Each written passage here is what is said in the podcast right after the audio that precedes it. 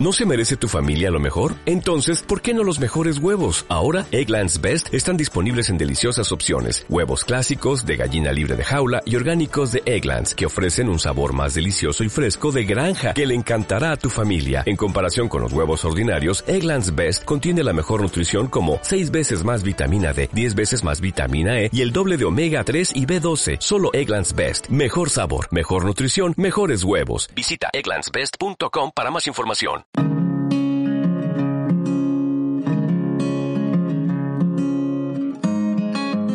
Mentes Positivas, el podcast de desarrollo personal de Consu González.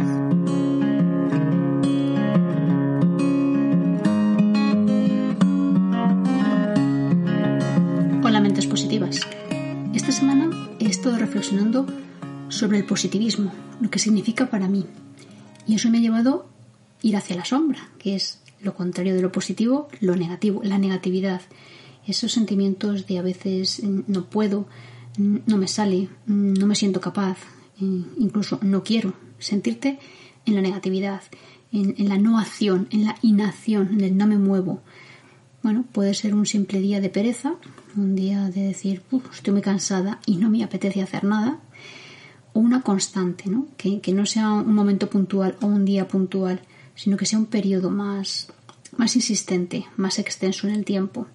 Y esa negatividad creo que es lo que a mí me puede hacer no avanzar, puede hacer que no consiga esos logros que yo quiero hacer día a día y sobre todo que no me sienta bien conmigo mismo. Cuando yo me siento negativa, siento que no estoy haciendo las cosas como me gusta hacerlas y por eso eh, el concepto de ser intolerante a la negatividad a mí me ayuda. Por eso te lo quiero regalar. Quiero que lo tengas, eh, que lo reflexiones y que veas si a ti te funciona, si a ti te sirve. Eh, la palabra intolerante a mí habitualmente no me gusta porque implica inflexibilidad frente a algo, sea bueno o no sea bueno, pero implica una inflexibilidad, una, un no movimiento, un no moverse, una inacción. Y me gusta más la palabra límite, es verdad que me gusta mucho más.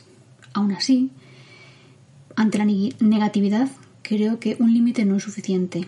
Creo que para mí es importante, es vital ser intolerante. ¿Por qué?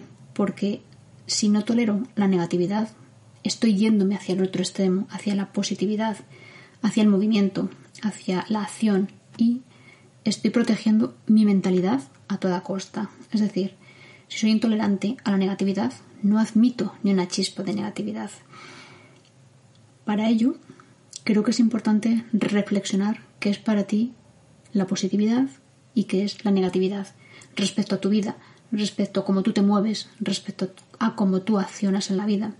Porque habitualmente es verdad que como hacemos una cosa, hacemos la mayoría.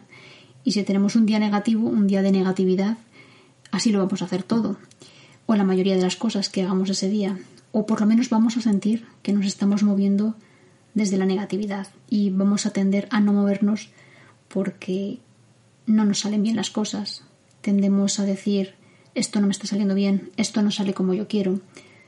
O incluso generalizar, es que nada me sale bien, ¿no? Podemos llegar a esos extremos. Pero sin llegar a ellos, eh, habitualmente un día de negatividad implica que no estamos haciendo las cosas como nosotros queremos y no nos estamos apoyando en que sí estamos intentando hacer cosas, que sí nos estamos moviendo, sí estamos procurando accionar. Y eso ya implica que estamos haciendo algo positivo.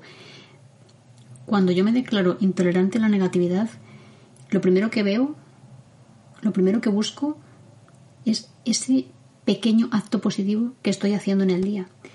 Porque si hay un pequeño acto positivo, ya puedo sentir positividad. Es como buscar ese pequeño hilo del que ya puedo ir tirando. Si he hecho una cosa positiva, seguramente haya hecho más. Lo que ocurre es que estoy en modo tan negativo que no me permito ver esas cosas positivas que sí que estoy haciendo durante el día.